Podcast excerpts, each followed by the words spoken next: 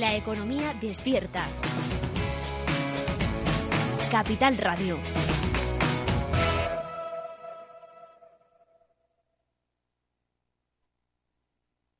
Valor Salud.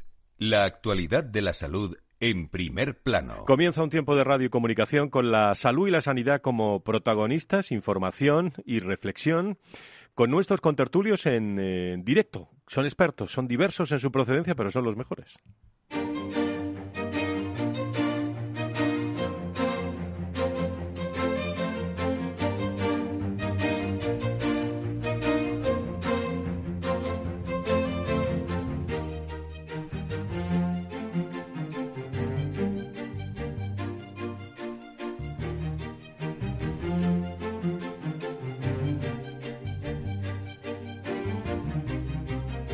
Valor Salud es un espacio de actualidad de la salud con todos sus protagonistas, personas y empresas. Con Francisco García Cabello. ¿Qué tal? Muy buenos días. ¿Cómo están? Primer programa del año, recién llegados los Reyes Magos. La vertiginosa ola de coronavirus eh, asociada a la variante Omicron continúa creciendo a un ritmo inédito para los datos conocidos hasta ahora que apuntan a que su letalidad es menor. La Organización Mundial de la Salud ha detallado en las últimas horas eh, que eh, Omicron eh, COVID ha crecido un 70% en los casos respecto a otras semanas, sin embargo, la mortalidad ha bajado un 10%, indica mucho este dato. La OMS habla también de 2,3 millones de nuevos contagios, lo acabamos de decir en las redes sociales, contagios estos días eh, máximo diario de la pandemia, justamente el día de la cabalgata, el 5 de, de, enero, previo a los Reyes, una organización mundial de la salud que ya pone el foco en la variante IHU, cuyos primeros contagios se han registrado, atención, en Francia, considera que merece atención por las mutaciones que contiene, pero que no está circulando muy activamente. Ese organismo también recuerda que las vacunas actuales son eficaces frente a todas las cepas. Una incidencia acumulada. El dato que les recordamos siempre a 14 días que vuelve a aumentar y se sitúa en los 2.574 casos por cada 100.000 habitantes en España. Además, las comunidades autónomas han notificado al Ministerio de Sanidad en las últimas horas 137.180 nuevos casos de COVID-19 en las últimas 24 horas y 148 nuevos fallecimientos. En cuanto a la vacunación, un total de 38.041.112 personas han recibido ya la pauta completa, es decir, para no liarles en datos, el 90,3% de la población, un porcentaje que asciende hasta el 92,3% en el caso de aquellos que han recibido al menos una dosis, lo que se traduce en 38.877.000 personas en España. Aragón ha registrado por segundo día consecutivo un nuevo récord de contagios. Eh, de COVID-19 al notificar 7.476 casos. Le sigue Baleares, eh, que atraviesa también una situación similar, continuando con Cantabria y Murcia, que han notificado su pico de infecciones diarias con 2.200 88. Está el caso Djokovic, eh, también eh, tiene toda la pinta de ser expulsado a Australia en las próximas horas. Hablamos de más de 9.700 hospitalizaciones eh, en España, 1.866 están en la UCI y siguen tensionando o tensionándose también personas y empresas ante las bajas por COVID. vamos a analizar hoy en Valor Salud el incremento en la empleabilidad en salud y el comportamiento del sector en los datos del paro que conocimos en las últimas horas, con el ojo de todos de todos digo, ¿eh? pacientes, ciudadanos, médicos, científicos, puesto en la esperanza. Primeros rumores de sectores científicos que ponen la hoja de ruta de la Semana Santa como fecha en la que se puede acabar con esto. Hay líneas de acción médicas y científicas que buscan más eficacia que una cuarta dosis. Caso de Israel, hablamos de los antivirales, propio tratamiento, diagnóstico en casa, pastillas, cinco días de tratamiento y fuera. Se acabó el COVID. De esta forma, las olas se pueden tratar mejor, es decir, las personas no nos ponemos graves. Hoy, viernes, la Universidad John Hopkins en su página web eh, ha confirmado un dato que que ponemos encima de la mesa escalofriante. 300 millones, 309 mil contagiados desde que comenzó esta pandemia en el mes de, de marzo. Ponemos en marcha aquí en Valor Salud una nueva sección de portada todos los viernes. Nos va a saludar una persona relevante del mundo de la sanidad, de nuestra salud. Hoy lo hace Luis de Palacio, presidente de FEFE. Hola, soy Luis de Palacio, presidente de la Federación Española de Farmacias FEFE. Desde aquí, vaya este saludo para todos los farmacéuticos de España y a todos los involucrados en la sanidad de nuestro país. Cada día es otra oportunidad para volcarnos en los demás, ayudar a los que nos piden consejo, esforzarnos por mejorar nosotros y mejorar nuestro entorno. Eso hacemos los farmacéuticos. Gracias a todos y buenos días. Buenos días a Luis de Palacio, presidente de FEFE. Se acercará a este programa todas las mañanas de distintos lugares de España, de Europa, del mundo, hombres y mujeres del mundo de la salud, dando los buenos días, algunos de ellos incluso después de haber hecho alguna guardia, cuando se trate de, médicos. Se lo vamos a contar todo con detalles y con reflexión hasta las 11 de la mañana, programa de los viernes de la salud y la sanidad. Valor Salud, comenzamos.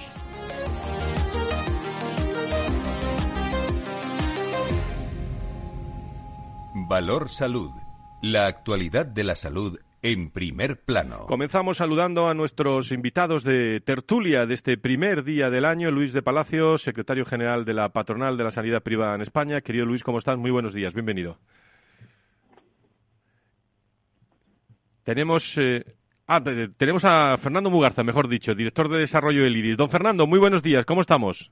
Muy buenos días, Fran. Muy buenos días a todos. Pues la verdad es que eh, estupendamente, ¿no? Hemos acabado la Navidad y, arrancamos con un fin de semana, mejor imposible. Sí, estaba yo eh, pensando que Luis de Palacio estaba, pero Luis de Palacio nos ha dado los buenos días, pero, pero no estaba. El que sí está es Luis Mendicuti, secretario general de la Patronal de la Sanidad Privada en España. Don Luis, muy buenos días, bienvenido. Buenos días, Fran, y feliz año. Muy bien. Bueno, pues, eh, ¿qué opináis los dos de Fernando, Luis, de, de la situación que estamos viviendo cuando eh, esta misma mañana eh, decíamos también los datos que, acaba de, publicar la Universidad John Hopkins sobre el, escalofriante dato. Mira que, hablamos de, información y de números. 300 millones 309.930 personas nos hemos contagiado desde marzo del, COVID. Cuando están llegando ya mm, movimientos científicos que hablan ya, ayer en algunos medios lo, lo transmitían, de que esto se puede acabar dentro de, unas semanas. ¿Qué opináis?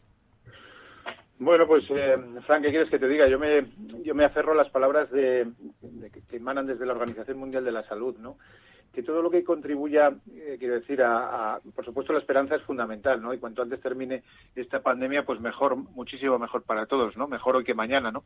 Pero a partir de ahí lo que sí que es importante es tener en cuenta eh, que eh, toda la sensación de levedad de esta variante Omicron pues la verdad es que no es excesivamente positiva, ¿no? Desde el punto de vista del mensaje trasladado a la, a la ciudadanía, a la población, ¿no? Estamos escuchando que es como un catarro, bueno, luego la realidad es otra, ¿no? Porque cuando vas y, ves las experiencias en hospitales, en atención primaria, en urgencias, en este momento que están desbordados, y ves que, eh, que las personas siguen ingresando y que además llegan también a, las unidades de cuidados intensivos, ¿no?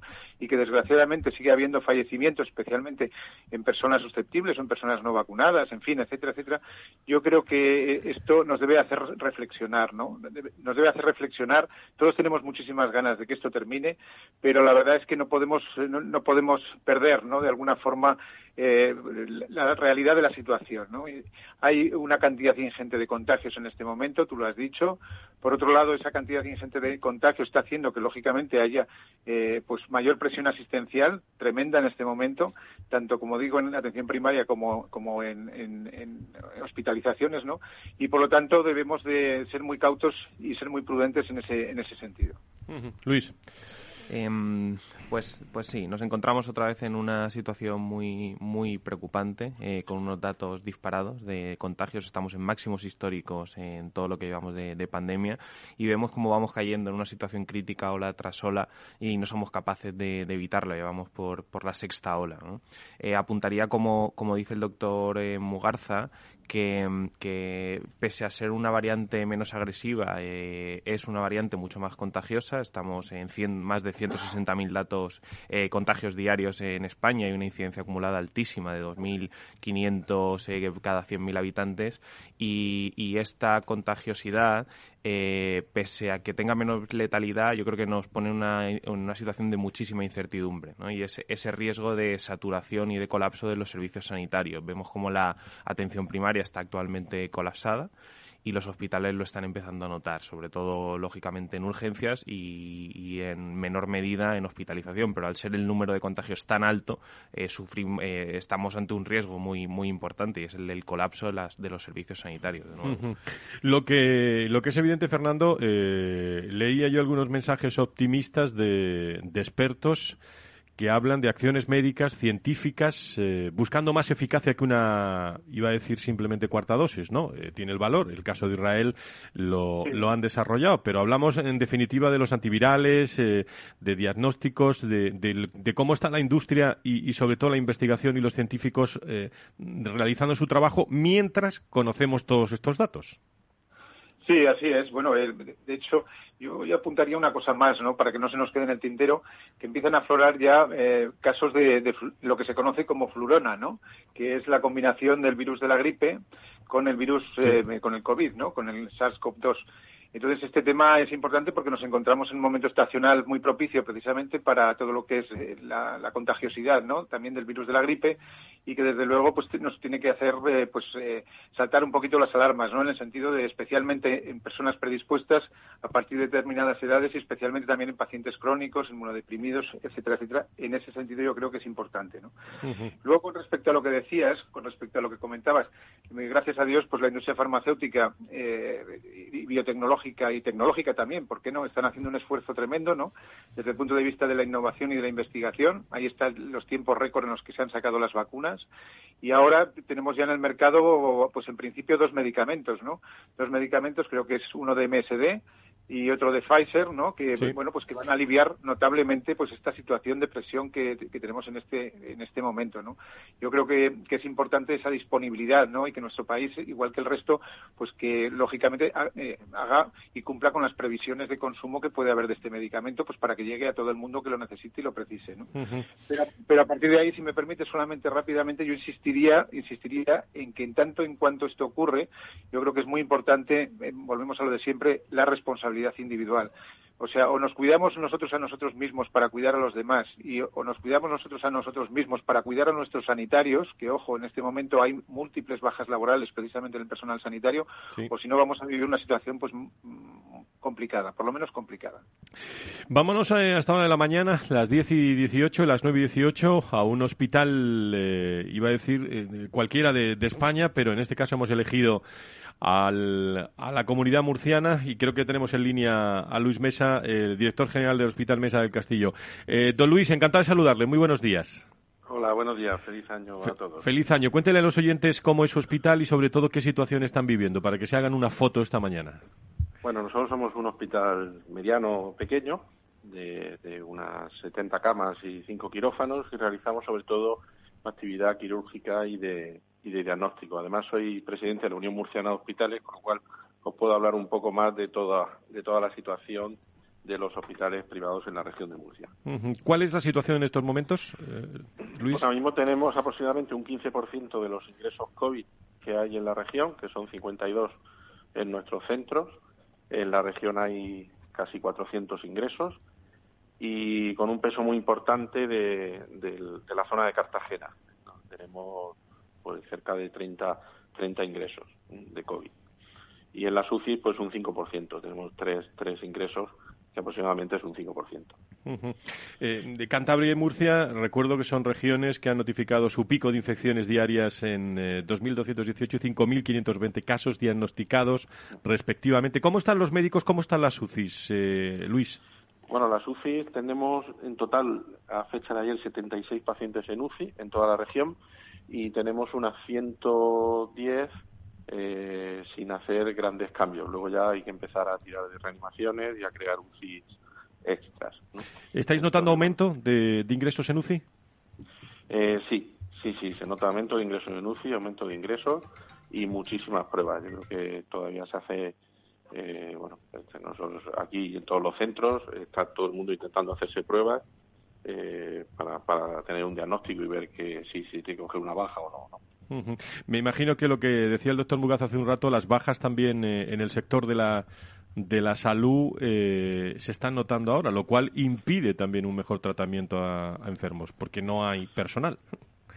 Sí, nosotros ahora estamos reforzando personal en todos los centros, pero sí, sí se nota aproximadamente eh, un 5% de personal de baja, que además va, va, en crecimiento, que hasta ahora, como ha sido la época de Navidad, pues había menos actividad, pero eh, estamos viendo que si siguen creciendo va a haber que, que ralentizar actividad y cancelar algunas pruebas o algunas cirugías. Fíjense ustedes que son las 10 y 20, las 9 y 20 hemos querido coger un hospital de, de algunas de las regiones eh, afectadas.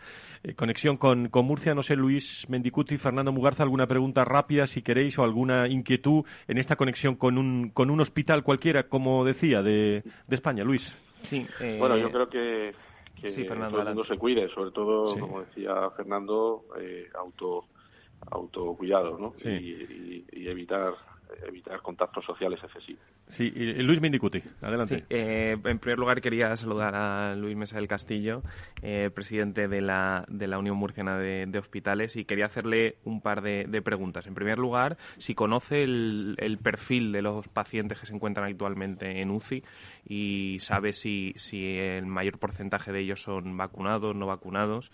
Y, en segundo lugar, quería preguntarle si en la región de Murcia se han visto obligados o han necesitado parar la, la, actividad no urgente en estos momentos. Adelante, Luis Mesa, del Castillo. Bueno, pues en UCI hay aproximadamente un, un, un 60% de no vacunados en los últimos datos que, que, tenemos. Y respecto a actividad, sí ha habido hospitales eh, públicos que, que, están teniendo más presión asistencial y están retrasando eh, actividad quirúrgica porque están, de, vamos, están utilizando las reanimaciones como, como UCI. Eh, doctor Mugarza, adelante, con alguna reflexión. Sí, hola Luis, ¿qué tal? Buenos días. Un placer saludarte también esta mañana. Y feliz año también. Eh, una reflexión más que una reflexión, una pregunta, ¿no? Una, una, inquietud desde el punto de vista de las previsiones que tenéis de cara, de cara a futuro, porque lógicamente uno de los aspectos más, más importantes también en estos momentos es precisamente la gestión, ¿no? La gestión sanitaria y la gestión hospitalaria, que yo creo que tiene que ser bastante complicada y compleja, ¿no? Entonces la pregunta está relacionada con las previsiones que tenéis de cara a futuro y también que nos dieses un apunte, si puedes, respecto a los pacientes no COVID. Vale, pues bueno, la, la, previsión es que esta semana, aquí en Murcia por lo menos, vamos a seguir batiendo récord de, de, contagios o de, personas y, que tendremos que ir ajustándonos día a día, sobre todo el tema de la plantilla, ¿no? Y luego el paciente no COVID, pues en nuestro centro se está atendiendo normalmente porque todavía nos queda capacidad, pero el paciente en general en, en el sistema sanitario sí que está viendo eh, retrasos que están impidiendo su seguimiento, ¿no? Y, uh -huh. y, ya nos pasó sobre todo la primera ola que la gente dejó de ir a los centros de salud porque porque no se le podía atender y luego hubo una, una recaída mayores de, de pacientes crónicos e incluso de, de oncológicos. Uh -huh. Son las patologías que están esperando atención y que en muchos eh, en muchos casos ha ocurrido también los infartos y los temas cardiólogos que han aumentado casi un 30% ¿eh? en eh, este año, porque claro, ante, ante las colas uno, uno espera, espera y espera, ¿no, Luis? Sí, efectivamente. Es complicado a veces porque hay muchísima presión en primaria a contactar con tu centro de salud. En muchos casos no están haciendo atención porque, porque no pueden hacer ahora mismo atención presencial y eso retrasa retrasa todo. Muy bien, Luis Mesa del Castillo, director general de, del hospital eh, del hospital eh, Mesa, del Mesa, Mesa, del Castillo de, de Murcia. Eh, gracias por el testimonio eh, y me imagino que hoy seguirá seguirá el trabajo de, de médicos, enfermeras, de, de todos vosotros en, en vuestro hospital, ¿no? Sí, sí, aquí seguimos, seguimos a tope. Gracias a vosotros por la, por la invitación. Muy bien, pues un saludos, un abrazo a todos los hombres y mujeres de la sanidad de Murcia, eh, que es una de las regiones que en estos momentos se ve más afectada por este, por este virus. Gracias eh, desde, desde Murcia. Eh, Luis Fernando, en, en dos minutos que nos quedan. Es el testimonio de un pequeño hospital, pero simbólico en, en cuanto a una región y cómo se están trabajando eh, fundamentalmente. Y lo que más eh, llamada la atención me ha hecho es que la semana que viene se espera muchísimo más movimiento, ¿eh? eh Fernando. Sí, así es. Bueno, yo creo que la comunicación precisamente con los protagonistas en este momento, ¿no? De, esa lucha contra, contra el SARS-CoV-2 en primera línea, que son los profesionales sanitarios, los centros hospitalarios, los centros de atención primaria, las unidades de urgencias, ¿no? Yo creo que es fundamental para que realmente la población, que somos, bueno, pues la ciudadanía, los que estamos pendientes de esas informaciones, conozcamos realmente la situación en este momento que se está viviendo de presión asistencial y eliminemos de nuestra mente, pues esa sensación a veces que tenemos de, levedad de esta cepa Omicron que ha llegado a, bueno, pues que ha llegado a nuestro entorno y que, y que en este momento, pues tanto, tanto está haciendo desde el punto de vista, pues de, esa, de esa, patología y de esa, de esa presión asistencial dirigida hacia los centros hospitalarios, urgencias y atención primaria. Es muy importante la comunicación y que los mensajes sean claros y, sobre todo, precisos, rigurosos y en el entorno de la realidad, que es lo que nos ha transmitido el doctor Mesa del Castillo. Muy bien, pues eh, Luis Mendicuti, ¿algo que añadir? Sí, solo, solo decir que creo que, estas conexiones que hacemos con centros sanitarios son una buena oportunidad para, para palpar la realidad eh, asistencial en nuestro país. Em, y como decía el doctor Mugarza, al final, pese a ser una variante eh, menos agresiva, vemos cómo tiene su impacto en nuestro, nuestro dispositivo sanitario. ¿no? Y me quedaría con una cosa. Yo creo que, que estamos en una situación excepcional, pero después de seis horas ya la hemos la hemos hecho cotidiano, ¿no? Y, veíamos como Luis Mesa del Castillo nos hablaba de esta situación como, como casi su día a día, ¿no? Cuando estamos en, en una situación que no debe ser otra cosa que excepcional, Bueno, pues hablando de, de, comunicación, como decía el doctor Mugarza, hoy, hoy me acuerdo también esta mañana de Roberto Sanz, que Soblechero, que es el nuevo director de comunicación de HM Hospitales. Hay que darle la bienvenida también al mundo de, de la comunicación, a todos los, eh, a todos los profesionales. Querido Fernando, ¿algo más que añadir desde el IDIS? Pues eh, nada más, que comenzamos a partir de la semana que viene ya la actividad ingente que tenemos para, para este año, relacionada sobre todo con los temas de continuidad asistencial, interoperabilidad y muy importante el tema de comunicación y los ODS, ¿no? los Objetivos de Desarrollo Sostenible. Así es que nos espera un año intenso e interesante. Pues ahí estaremos. Un abrazo muy fuerte al director de Desarrollo eh, Corporativo del, del, IDIS, doctor Mugarza. Gracias, eh, Fernando. Cuídate mucho. Cuidaros también mucho. Un abrazo. un abrazo muy fuerte. Luis, eh, te quedas con nosotros un rato aquí en la tertulia. Gracias también por estar con nosotros. Nos está esperando Valentín Botero de Rasta. Vamos a analizar los datos del paro y cómo podemos decir que la sanidad es el gran sector generador de empleo en la, en la crisis. Vamos a contrastar todos estos datos para que se entienda.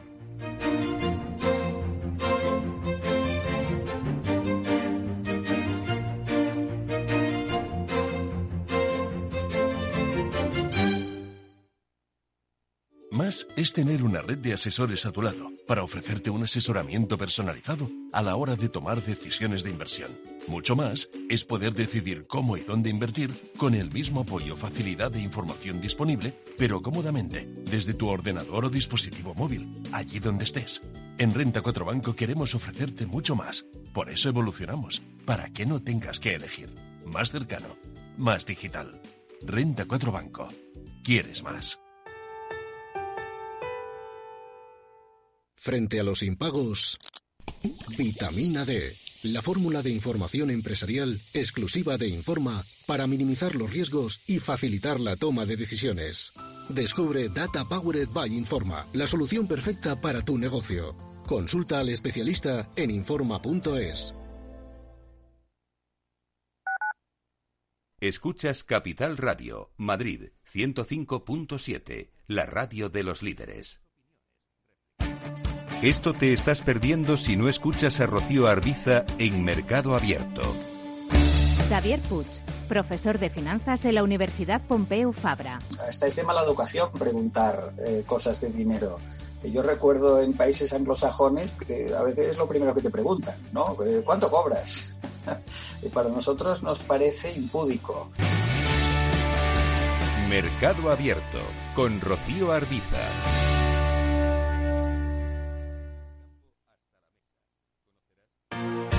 Si eres emprendedor, empresario o autónomo, en negocios de carne y hueso encontrarás todas las claves para hacer crecer tu negocio. Cada miércoles de 1 a 2 de la tarde en Capital Radio, con Mariló Sánchez Fuentes.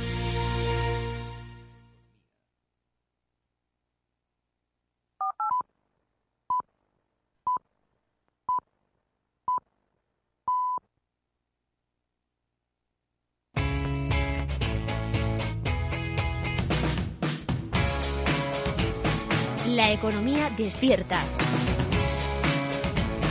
Capital Radio.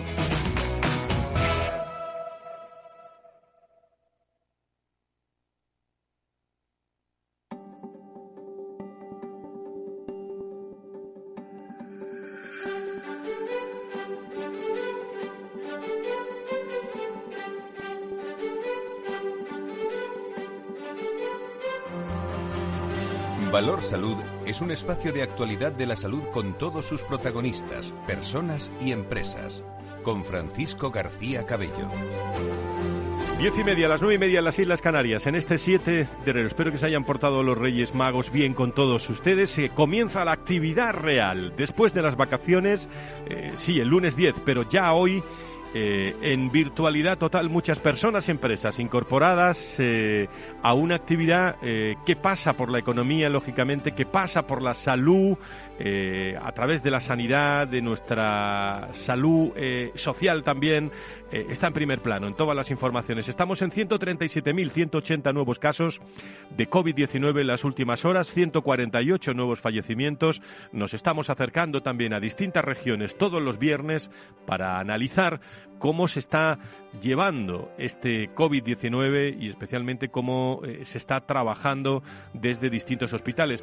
En muchas ocasiones, eh, y, se lo preguntábamos también al eh, doctor Mesa, a Luis Mesa del Castillo, hablando sobre esas otras patologías. Bien, hemos conocido esta mañana, para que fijen ustedes que no todo es COVID, un nuevo estudio que concluye que el 86% de los habitantes de las ciudades de todo el mundo Estamos hablando de 2.500 millones de personas están expuestos o estamos expuestos a niveles medios anuales de partículas finas que superan la directriz de la Organización Mundial de la Salud, es decir, la contaminación estamos hablando, eh, desde 2005. Y en un segundo estudio se concluye también que casi dos millones de casos de asma infantil están relacionados con la contaminación atmosférica por dióxido de nitrógeno provocada también por el tráfico, y que dos de cada tres se producen en las eh, en las ciudades. se publican en la revista Lancet, eh, saben ustedes, prestigiosa, y destacan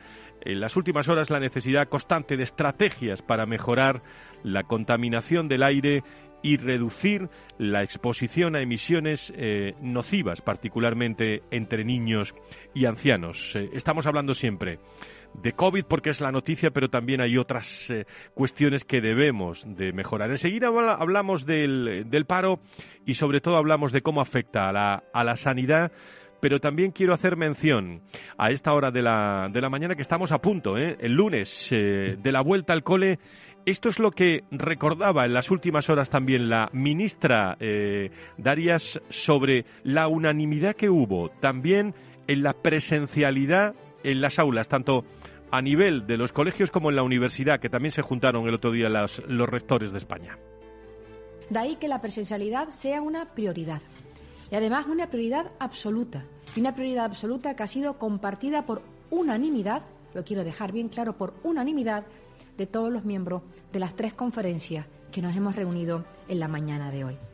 Bueno, todas las, eh, la interterritorial, la Comisión de Salud, Luis, todas eh, destacaron eh, bueno, eh, la, posibilidad de, arrancar, mm, claro, ahí están estos datos. Eh, incrementa el Omicron, incrementa el COVID, la fase letal es menor, solo en España un 10%, por lo tanto, la economía no se para, continúa esa presencialidad. ¿Qué te parece? Mm. Pues mm, me parece positivo una decisión de este tipo, ¿no? de seguir, seguir la vida normal y como tal y como la conocíamos anteriormente. ¿no? Yo creo que, que quienes más han sufrido esta pandemia, esta situación excepcional han sido nuestros, nuestros niños, ¿no? la, gente más joven, ¿no? que se ha visto privada de su derecho a ir a la escuela, de su derecho a compartir un aula con, con sus compañeros y creo que en la medida de lo posible, si es seguro, eh, es positivo que, que, se produzca esta, esta vuelta a las aulas con, con normalidad. Sobre todo porque hay que hacer los padres, ¿no? Si no, ¿no? Eso, eh, es otra. La conciliación, ¿no? De esa, de esa vida profesional, eh, yo creo que es muy, muy, muy interesante. Por cierto, eh, que quiero destacar también, echando un vistazo a la revista Forbes, que ha sacado el listado, Luis, de los mejores médicos de nuestro país con los 100 nombres más reconocidos del panorama en 24 especialidades, los cuales ejercen en más de 60 centros hospitalarios públicos y privados mediante el recopilatorio, el recopilatorio Forbes, que señala a los profesionales que han destacado, como digo, en el campo de la medicina. Entre ellos, digo algunos solo, ¿eh? está el Hospital Universitario Valle de Brón, eh, Clínica San Carlos, Fundación Jiménez Díaz, Hospital Universitario La Paz, eh, Gregorio Marañón, Quirón Salud, el Hospital Universitario Quirón Salud de Madrid, el Hospital Universitario Rey Juan Carlos, el Universitario de Cruces, Puerta de Hierro, el Tecnon, el Infantil Niño Jesús, el Virgen de Rocío de Sevilla, el G. Trial Puyol o el Hospital Universitario Ramón y Cajal. Son solo algunos. Lógicamente son 100, pero hay muchos más de 100 médicos destacados en, España. Pero estamos hablando de la lista Forbes. ¿eh? Yo creo que es eh, destacado que, que se fijen en, eh, en, los que más están trabajando en esta en esta línea y los que los hospitales que se ponen en primer plano cuando una mezcla de privado y público, ¿no? Así es. Yo creo que esta, este tipo de, listas ponen en valor ¿no? la calidad de nuestra sanidad y, como dices, eh, no, solo de la sanidad privada, que es la que representamos eh, desde ASPE, sino también la sanidad pública. Tenemos una magnífica sanidad pública y así debe ser. Em, em, nuestro modelo es un modelo de éxito y nuestros profesionales eh, son reconocidos en todo el mundo. Tenemos un modelo de, de, formación médica y formación especializada que, que es el deseo de muchos países. Muy bien, pues eh, son datos eh, que de vez en cuando nos gusta, nos gusta destacar, eh, sabiendo, insisto, que hay muchos más médicos que 100 que, están haciendo las cosas bien, lógicamente, en, en España. Enseguida hablamos con Valentín Bote, director de Randstad Research, para hablar de por qué la sanidad ha sido el gran sector generador de empleo en la, en la crisis. Valor Salud desde la actualidad. La salud al alza. Saludamos al señor Bote, director de Randstad Research. Eh, querido Valentín, ¿cómo estás? Muy buenos días, bienvenido. Hola, muy buenos días. Bueno, eh, ¿por qué le podríamos, eh, qué datos podríamos, es evidente el contexto en el que estamos, pero mm, en los últimos datos del paro que ya conocemos y que te escuchamos en todos sitios, la sanidad ha sido el gran sector generador de empleo en la crisis. ¿Qué, qué datos nos podías aportar y qué reflexión, Valentín? Bueno, si mm, tomamos como referencia el momento previo al inicio de la crisis, febrero de 2020, y comparamos con los datos que conocimos hace muy poquitos días, de diciembre de 2021, nos encontramos con que el sector sanitario ha aumentado su nivel de afiliación en algo más de 158.000 personas.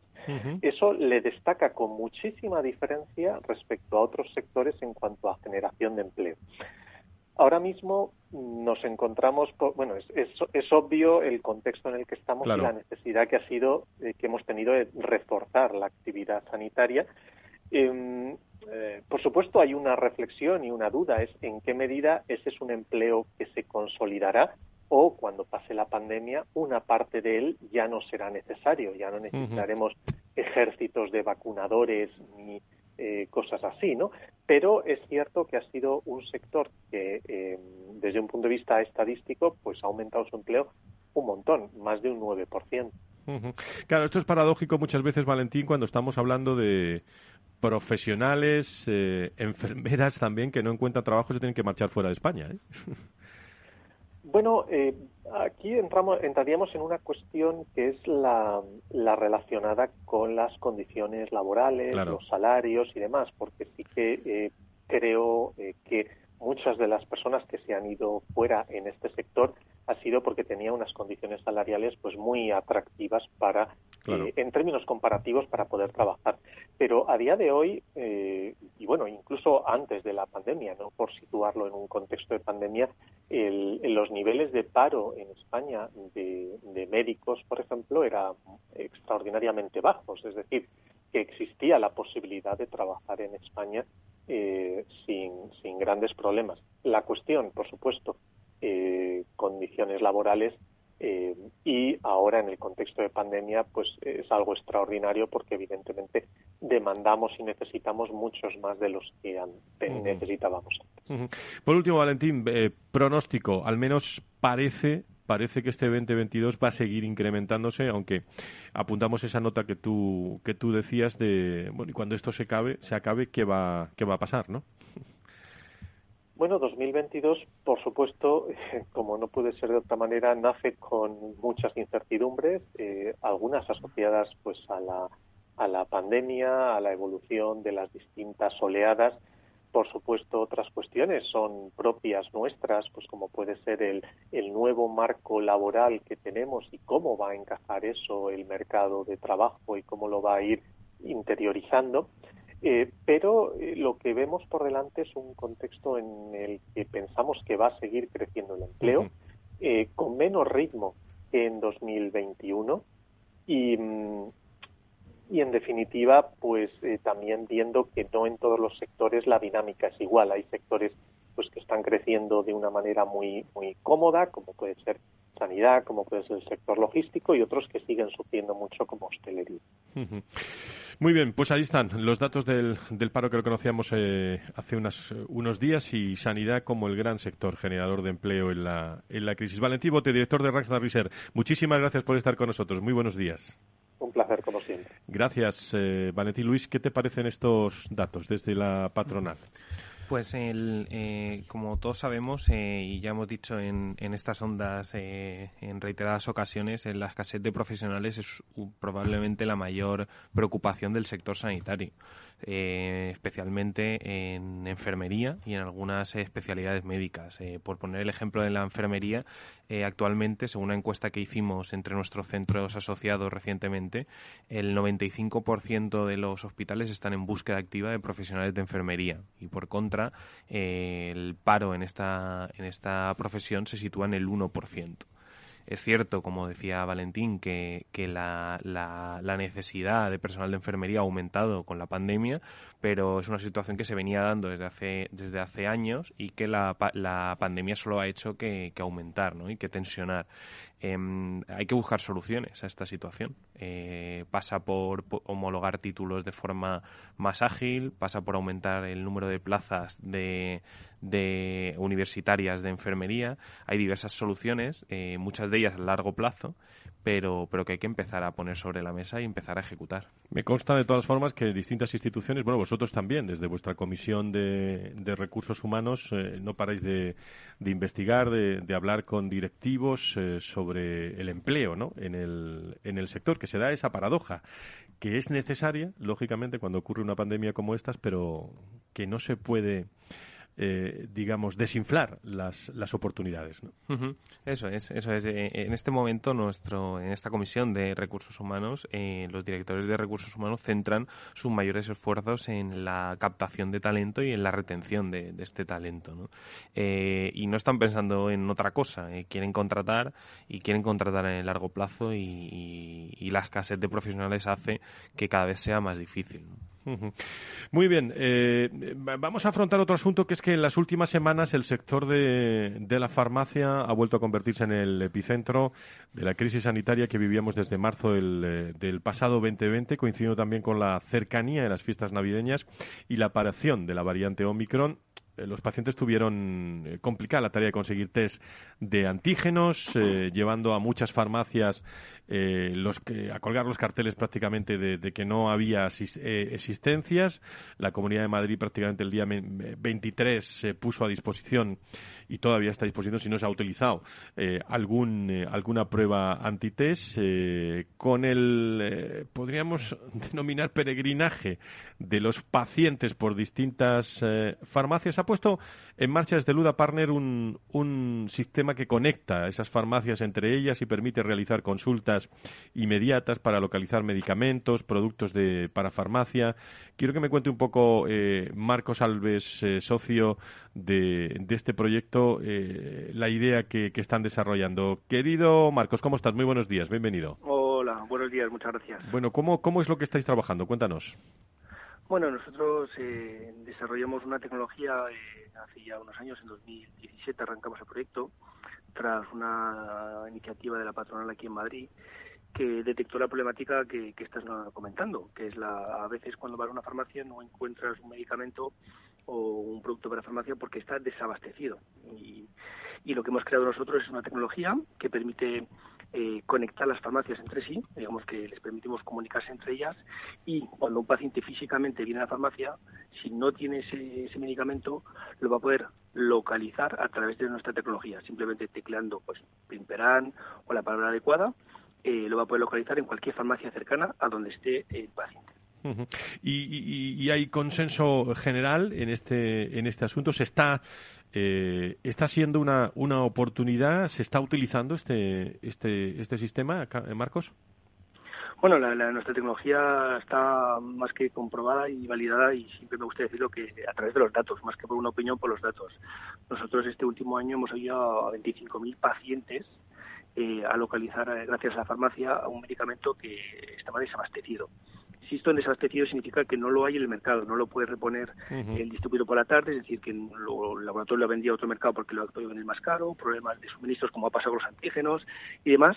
Y nosotros este año pues eh, hemos conseguido a 25.000 pacientes a, a localizar medicamentos. De media te cuenta que hay un 10% de, de casos que cuando vas a la farmacia no lo encuentras. En Madrid es un 7%, en Andalucía es un 17%, es variable, pero es una problemática sobre todo importante dado que puede afectar al tratamiento de, un paciente y eso pues la salud al final es, es, clave.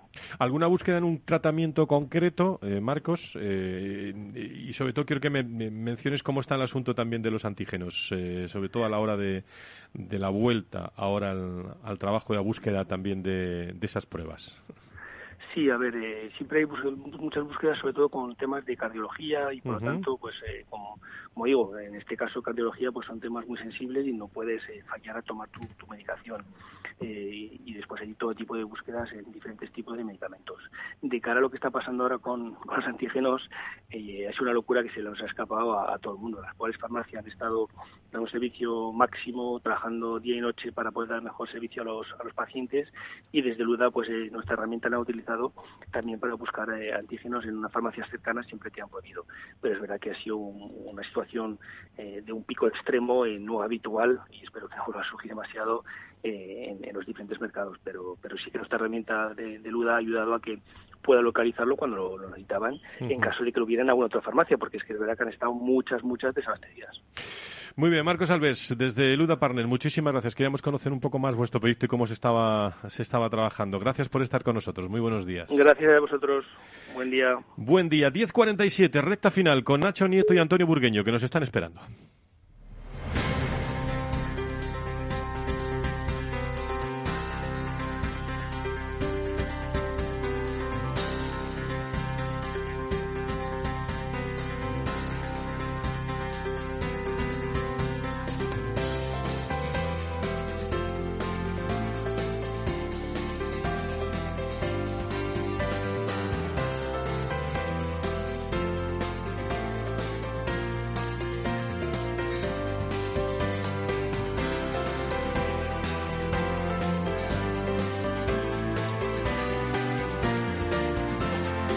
Valor Salud es un espacio de actualidad de la salud con todos sus protagonistas, personas y empresas. Con Francisco García Cabello. Las 10.48, las 9.48 de las Islas Canarias, estamos en directo en eh, Capital Radio, las mañanas de los viernes a las 10, Salud y Sanidad. Desde todos los puntos de vista, con eh, tertulia final con Nacho Nieto, experto en políticas sanitarias, es consejero de salud de La Rioja. Nacho, ¿cómo estás? Muy buenos días, bienvenido. Buenos días, Fran. Pues eh, bien, en este 2022, que ya llevamos eso es, días eso es. Eh, danzando en él. Que nos saludemos mucho en este 2022, que hagamos muchas cosas, que será lógicamente muy buena señal para todo, ¿eh, querido Nacho? sin, sin ninguna duda, sin ninguna duda. Yo creo que este año va a ser diferente al 20 y al 21, tiene que serlo y tenemos que estar además dispuestos a lo que sea, ¿no? Yo he estado escuchando, escuchando el programa esta mañana, he podido hacerlo oyendo algunas cosas de las que se decían, con las que estoy totalmente de acuerdo y además de ninguna manera opiniones de los profesionales, de un médico que, que está al frente de un hospital o de un servicio de urgencia saben perfectamente lo que pasa, pero creo también que desde ese aspecto que a veces le damos un poquito más, ¿no? En este punto final entre la política y, la gestión, eh, iba a decir de alto nivel, ¿no? La de, la de la dirección de los hospitales, la dirección de la sanidad pública o privada, me da igual, pues tenemos también que tener en cuenta algunas cuestiones que yo creo que son positivas en este año 2022.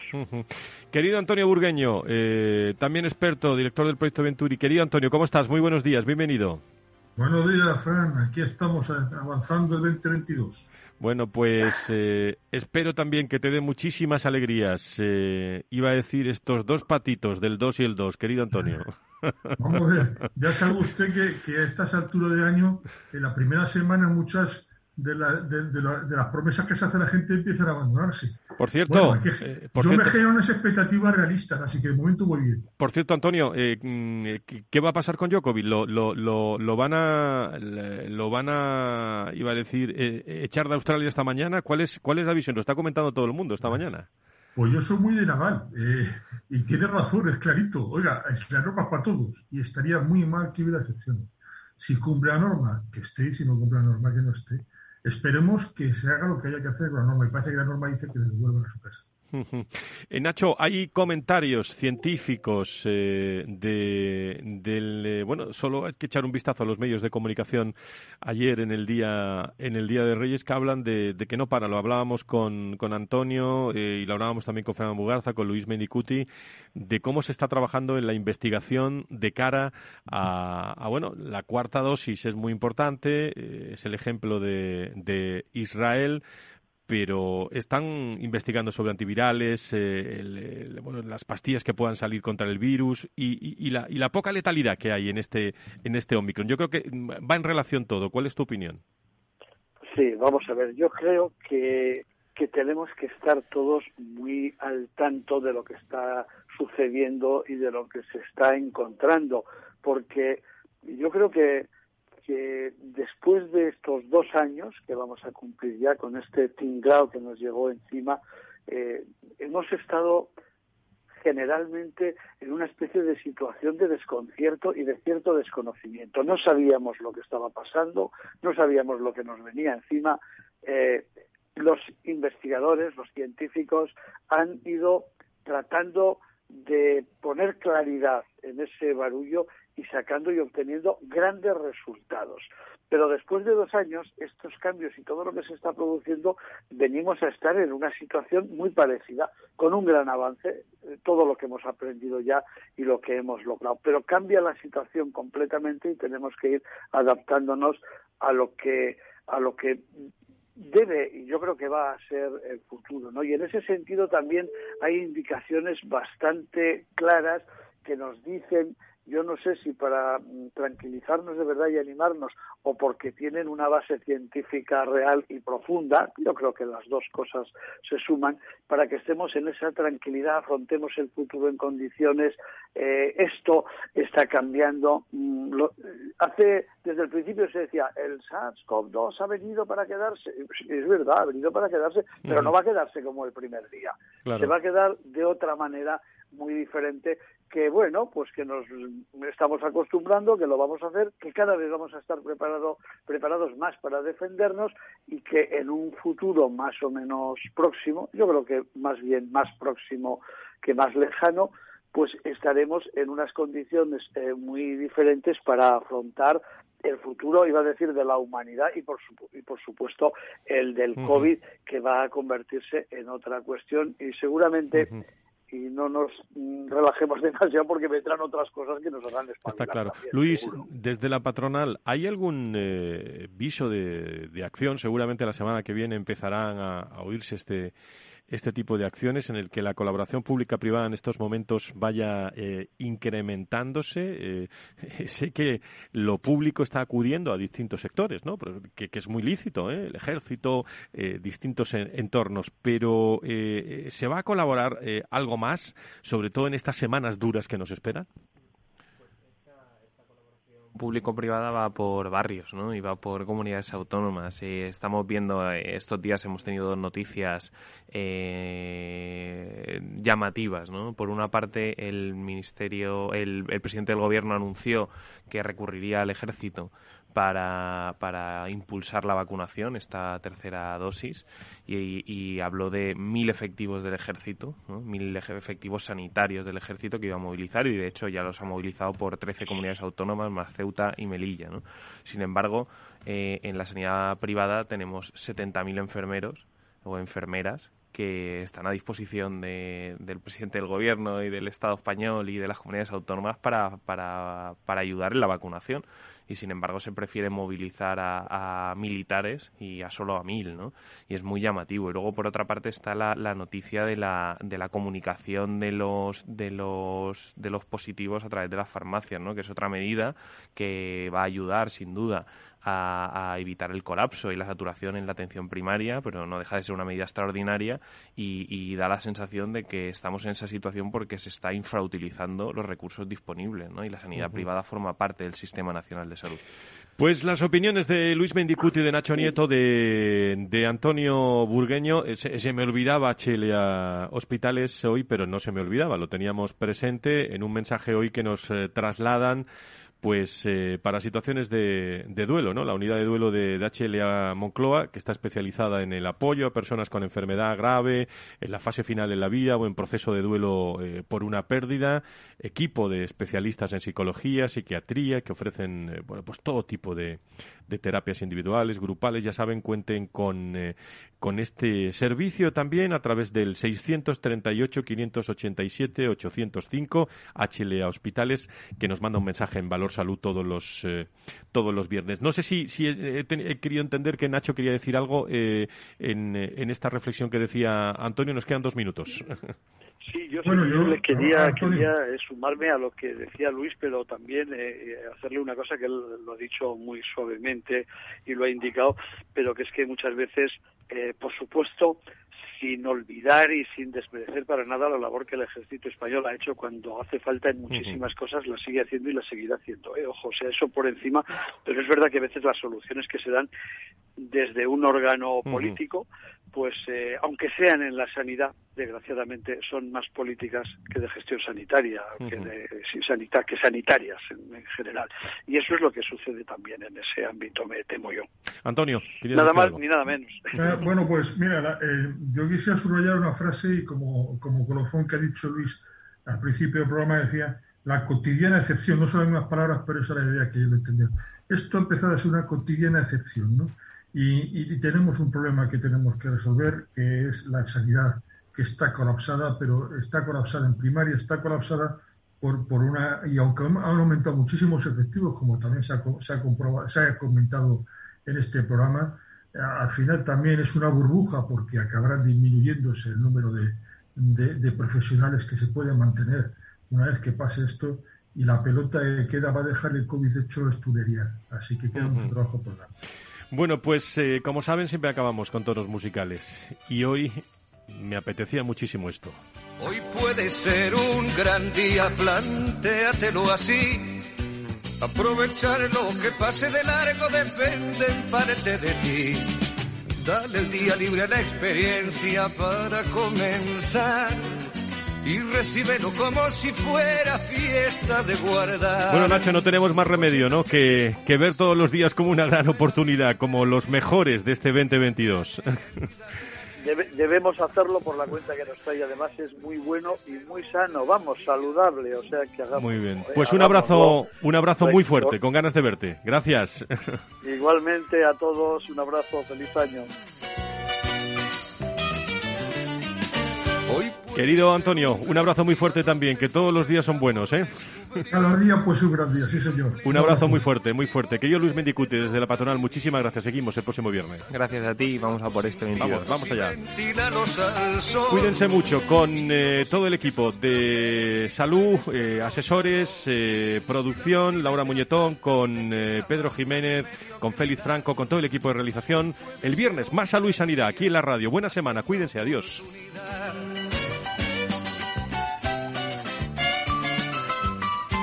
Valor Salud. La actualidad de la salud en primer plano todas las semanas con sus personas y empresas. En Capital Radio, con Francisco García Cabello.